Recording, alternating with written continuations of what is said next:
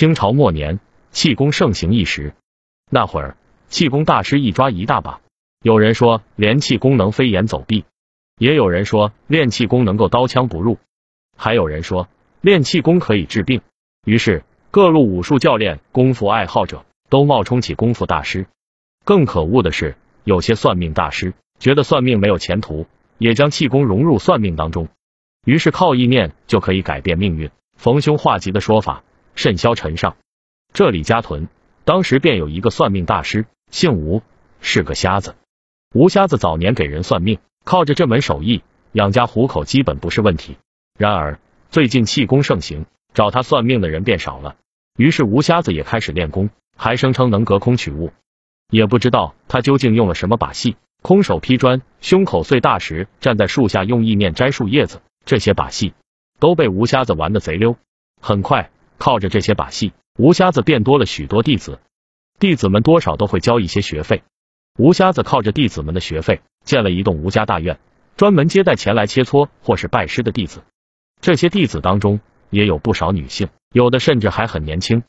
这天，吴家大院来了三姐妹，都才二十多岁，年轻漂亮，唇红齿白，都是佳人。吴师傅，听闻你有深好武艺，尤其是气功，能隔空取物。我们姐妹甚是好奇，专门过来看看，顺便拜师学艺。不知道学这一套隔空取物的本事需要多少钱？吴瞎子道：“钱财随缘，有句话叫要依有缘人。我这功法只有有缘人才学得会。”说罢，当场将三姐妹叫到后院，开始表演隔山打牛。吴瞎子将一块砖头放在一张三米长的条桌上，条桌上铺着一块黑布。随后，吴瞎子站在桌子的另外一端，开始发功。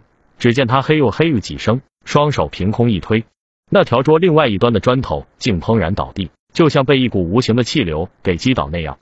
那三姐妹无不惊叹，原来这三姐妹大姐叫陈焕英，二姐叫陈晶晶，小妹叫陈碧莲。三姐妹从小爱读侠义小说，从而对侠客、功夫这类的东西十分痴迷。尤其是大姐陈焕英曾说过：“此身不嫁，愿四海为家，寻访各地高手。”学功夫、隐居、修行。二姐陈晶晶在她的影响下，也对高手大侠一类的人物十分感兴趣。小妹陈碧莲对功夫的痴迷程度，则没有两个姐姐那么大。对于她来说，纯粹就是好奇而已。听闻这吴瞎子的名声，三姐妹才来拜访。没想到吴瞎子这一手隔山打牛，一下子吸引了三姐妹。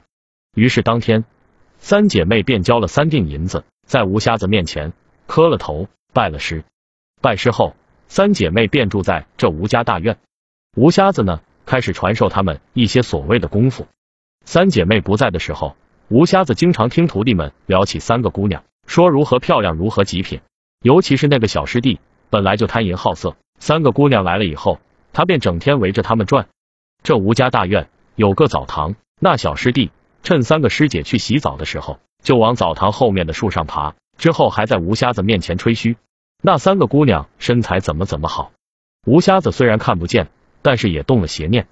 为了控制这三姐妹，吴瞎子专门把她们引诱到了附近一座山，一个隐蔽的山洞，并在山洞内布置了日常所需的生活用品，然后对其余的徒弟道：“你们便留在大院内，好生练功。师傅要闭关一月，这一月不许任何人到山洞打扰，不然为师要他小命。”徒弟们都知道师傅性格暴戾。谁也不敢去山洞，除了给山洞送物资的老管家，竟无人知道。吴瞎子跟那三姐妹在山洞里的练功情况。吴瞎子呢，那一月可以用神仙日子来形容。三姐妹如花似玉，都陪伴在吴瞎子的身边。师傅，为什么我们练了七日，都还没有感觉到气流从指尖渗出？大姐陈焕英看着自己的指尖，不解的问吴瞎子。吴瞎子道：要想让气流从指尖渗出。必须达到天人合一的境界，你们的意念还不够纯正，杂念太多，要抛出一切杂念，与大自然融为一体，方能感应到大地之气。二姐陈晶晶问师傅：“何为大地之气？”吴瞎子道：“大地之气，便是这地上的一切。吸收大地之气之后，再吸收宇宙之气，达到天人合一，体内的气息便能运转自如。为师有一速成之法。”说罢，便将三姐妹带到山洞门口的水潭。今日阳光明媚，这大山深处人迹罕至，我们便可以在这水潭里练功。为了训练你们的注意力是否集中，需要你们全都光着，身上不能着一物。为师坐在你们中间一起打坐。啊，师傅，真的要这样才能吸收大地之气吗？当然，为师眼盲，你们不必介意。说罢，率先把衣物扔在岸边，如浪里白条般跳入水潭之中。那三姐妹羞得无眼，随后便听吴瞎子在水潭里喊道：“还不快下来练功！”三姐妹心想，吴瞎子看不见也没什么，于是硬着头皮下水练功去了。四人在水里坐了一会儿，那吴瞎子便道：“接下来为师对你们会有一定的考验。屋里发生什么，你们必须集中精力练功，不然便会走火入魔。”三姐妹异口同声，遵从师傅教诲。接下来，吴瞎子变成了一个流氓，将三姐妹都委完一番。三姐妹不敢吭声，脑海里还在想着那功法秘籍。吴瞎子肆无忌惮，在水里玩了两个时辰，才带着三姐妹上岸，并对三姐妹说道：“进步很快，下次再继续。”如此在水里练了大半个月，吴瞎子已经不满足于此。一天夜里，听闻三姐妹在山洞门口嬉戏，说月光很好。月亮很圆，吴瞎子趁机道：“今晚乃吸取宇宙之气的好时机，若阴阳结合，便能汲取宇宙之气，距离那天人合一便更近了。”三姐妹一阵欣喜，以为大功就要练成。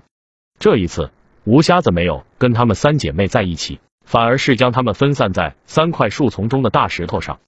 首先，吴瞎子把大姐陈焕英叫到大石头上，对其道：“你我现在便开始阴阳结合，我们俩背靠背。”闭目养神，让月光照着额头，幻想宇宙里有一股气息。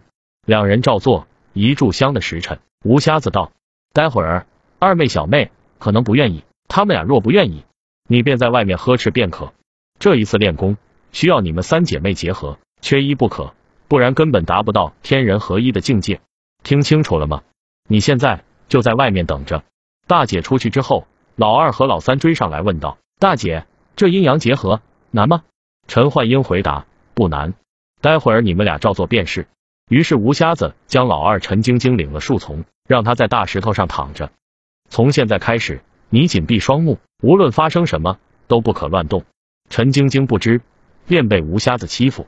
途中，陈晶晶无法接受，起身朝外面的树丛喊道：“大姐，这般丑事如何行得？大姐，我可以不修炼吗？我想回家。”大姐一听，急了。在外劝道：“事已至此，若是放弃，岂不可惜？二妹忍一忍便好。大姐都已经照做了，这有何难的？听话，等大功练成，姐带你行走江湖去。大姐，你真的照做了吗？姐骗你作甚？就这样，陈晶晶成了吴瞎子的人。吴瞎子故技重施，把小妹也给收了。如此这般，三姐妹都被吴瞎子占为己有。”可惜一日，吴瞎子带着三姐妹去水潭里练功，一时亢奋，竟走火入魔，猝死水中。那三姐妹吓得连夜跑出大山，再也没有回吴家大院。等徒弟们发现师傅的尸体时，却发现他面带微笑，